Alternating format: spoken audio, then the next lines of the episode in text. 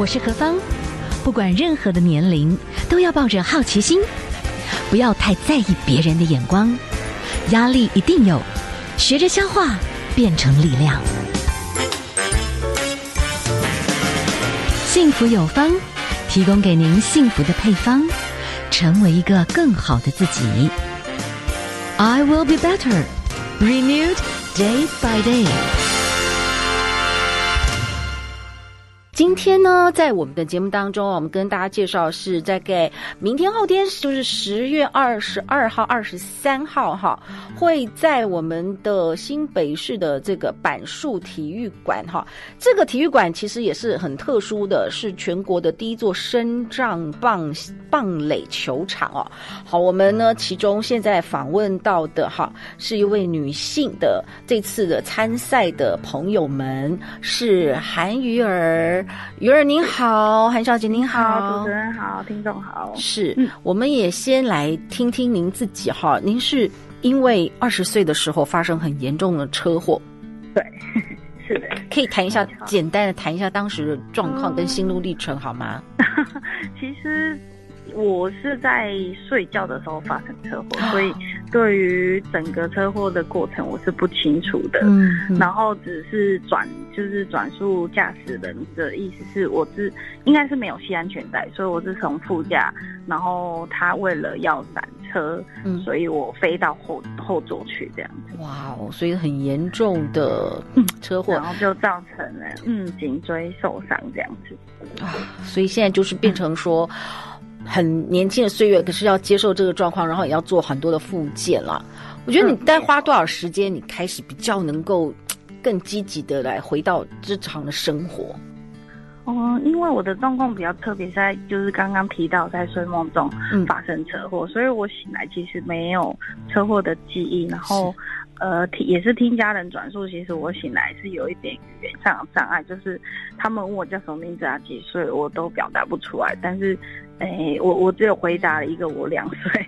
然后其实当下我的家人就很崩溃，就说哎，是撞坏脑子。嗯，但医生说可能是当时车祸的后遗症，那需要时间去缓解。所以我大概是呃两三年的时间是只会说。呃，一些简单的单字，可能好或不好啊，是或不是，然后也不太懂得怎么表达。那是透过了以前受伤前的一些小日记，然后跟照片，才慢慢有一些片段的回忆。但是还是有一些是没办法回忆起来，想不起来。那医生判定是，就是让我顺其自然的，因为至少就是命钱回来了，嗯，所以说慢慢适应，就是接下来受伤后的生活这样。是，其实，在当时受伤的状况，哇，其实蛮严重，包含你的体温调节的功能、排汗功能都有问题。没有，你运动一下就很喘，然后很不舒服。没错，然后我都会跟队员讲说，因为其实渐渐的大家一起打球，互相队员都会知道彼此的状况，嗯，所以当我就是有发现，就是我自己说，但是萤火虫就是眼前会有一点一点的暗，嗯，那他们都会在一段训练时间的时候就问我说：“气儿，萤火虫出来了没？要记得休息。”然后就这是我觉得在打球的氛围里面，觉得大家队员对我很贴心。那大部分就是。体温调节这个部分，我也会自己抓。大概很不舒服的时候，我就会先退一下，然后去让自己散热啊。嗯、然后有时候甚至会反胃吐，然后吐一吐 休息一下，又继续跟他们继续打球练习。好，新北市轮椅梦公园哈，他们谈到这个所谓的垒球队招募队员。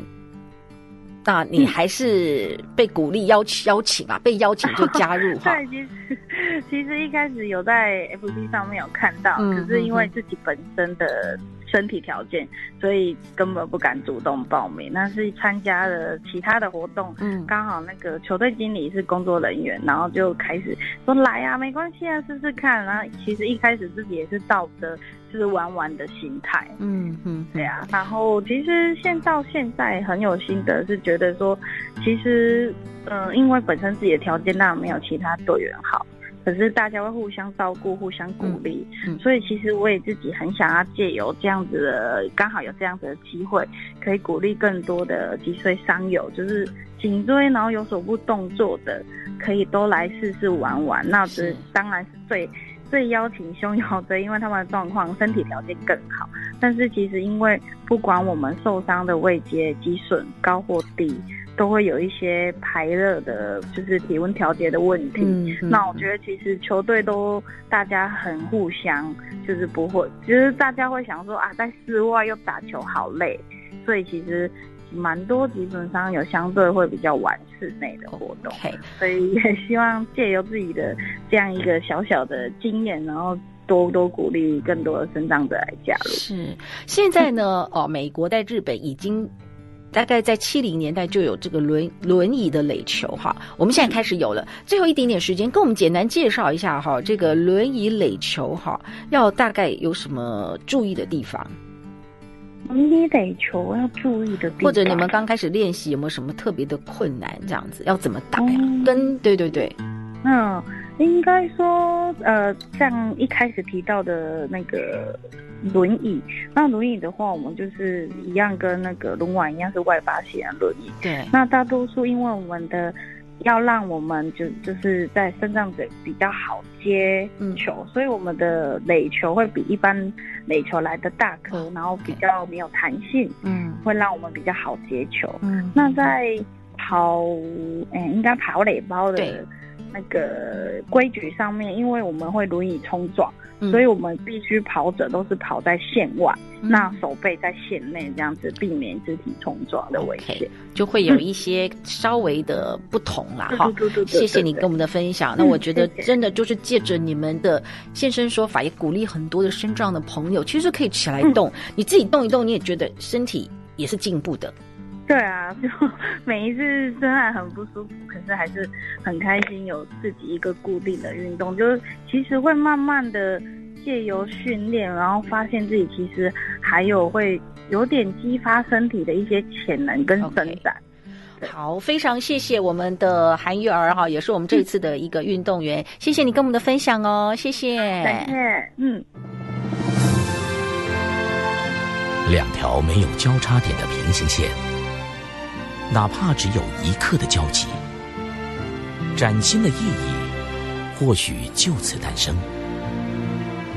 听见就能改变，幸福广播电台，期待与你在生命中绽放交汇。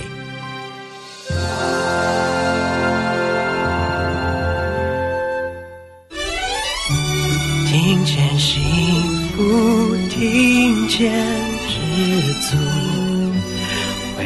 守护是一种祝福，前方的路也许迷糊，陪伴你走向幸福，听见改变就在这一天，FM 一零二点五。心听见幸福。好，今天呢，在我们的节目当中啊，我们跟大家来分享的一个重点，我觉得这又是另外一个角度来看健康。我觉得这个真的是现在的一个更要正视的问题哈。从这个角度里面，我们真的发现哦，我们越来越要很高度的去正视你的肠胃、肠道。健康与否啊？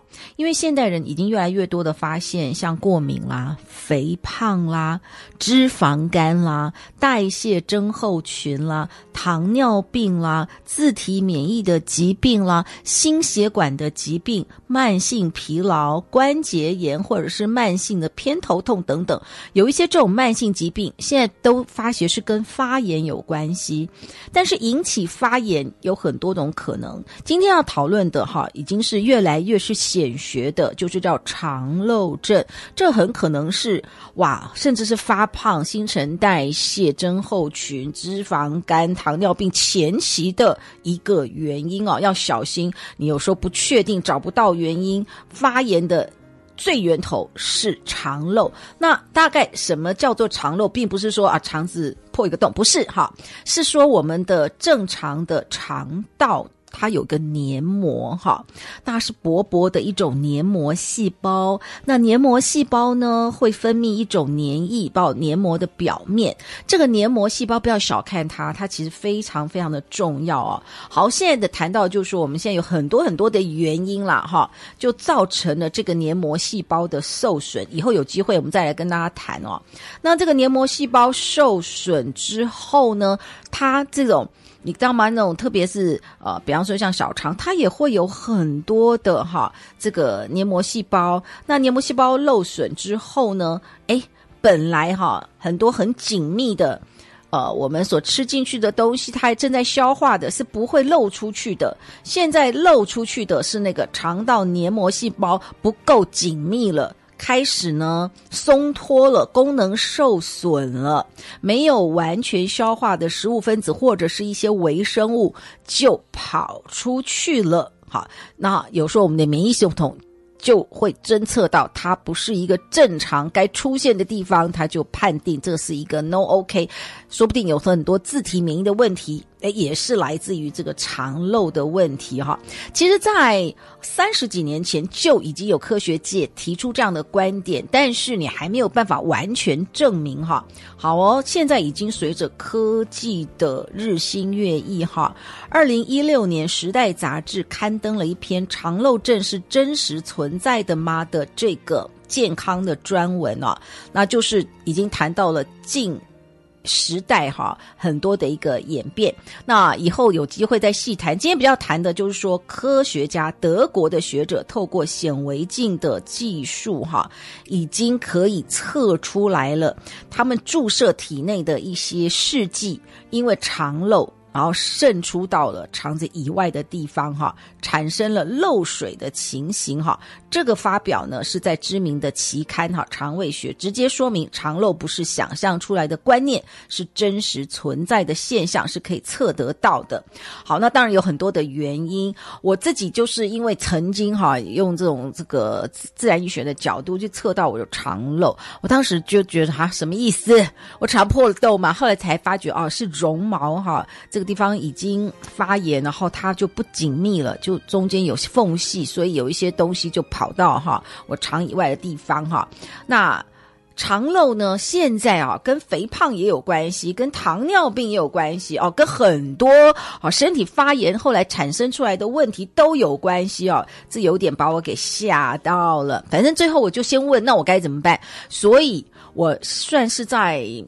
大概在六七年前那个时候，就开始比较知道说啊，哦，我生活里面有些模式错了。哦，我以前呢，比较是过敏发炎呢，我就吃那个。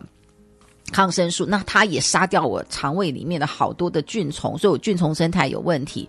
所以我在修正肠漏这个部分呢，我其实就是要补充益生菌。哈，好，今天跟大家先简单的谈到哦，现在针对肠漏这个问题哈，已经有一些的研究，你知道吗？哈，糖尿病哈很容易引起这个肠胃道的功能，那肠胃道的功能的异常又容易造成血糖调控出问题，是两个都是彼此互相的关系。那如果我刚刚讲有肠漏的话，肠道内的坏菌的这种有害物质呢，就更容易进到体内，引起一系列更麻烦的发炎反应。发炎反应呢，又会导致胰岛素的不敏锐，又引起代谢的问题，包含血脂、血糖、血压、发炎指数的异常，到最后就是糖尿病，很恐怖哈。不只是肠漏这个因素影响代谢问题，肠道菌也是维持这个肠道健康非常重要的因素。哈，但是呢，我们现在如果很多人的这个肠道的生态你都不知道，你可能坏菌真的是多到吓死人。你现在，然后再加上哈，有时候压力也是肠漏的问题哈。然后我们就跟大家来分享到的哦，就是现代人有太多因素有可能造成肠漏哈。比方说你有吃到这种过敏源的东西，长期的刺激，还有喝酒啦哈，还有很多这种生活不好的一些习惯，都有可能造成。肠漏，也许是不好的食品添加物。可是你不觉得这个都是我们平常有可能会发生的吗？那我们吃了很多的抗生素、压力，这些都有可能会造成我们身体的肠漏。其实很多时候，也许你根本不知道。那我们该怎么办呢？也先从这个补充菌丛开始哈，这是其中的一个值得尝试的方式。那我们今天呢，也跟大家来分享到的哈，这个也是我们的幸福电台的幸福严选，因为呢，就是我们台湾非常大的科技大厂景悦生技哈，他们经过了漫长的这些团队的一些研发，选了再选，选了再选哈，就找到了真的就是最强的啊特殊功能，有帮助让我们肠道里面第一个好菌要多，然后又有特殊的一些功能。我们刚刚讲到了肠漏哈，有可能引起肠胃的一些问题，然后呢，肠胃哈又会引起很多的这些代谢的问题啊，这个都是互相的影响。那肠道菌又乱七八糟，这些加起来都是恶化。所以今天跟大家介绍的其中一个部分，特别是秋冬季节也非常重要。我们都是很怕自己真的变成糖尿病啦，或者是有代谢增厚群这种问题。但是呢，跟大家讲，有可能你自己有肠漏，你并不知道。所以补充好菌，刻不容缓。选择快乐，选择微笑，选择留意生命中一切美好的事物，就是幸福。我是何芳，您现在收听的是 FM 一零二点五幸福广播电台，听见就能改变。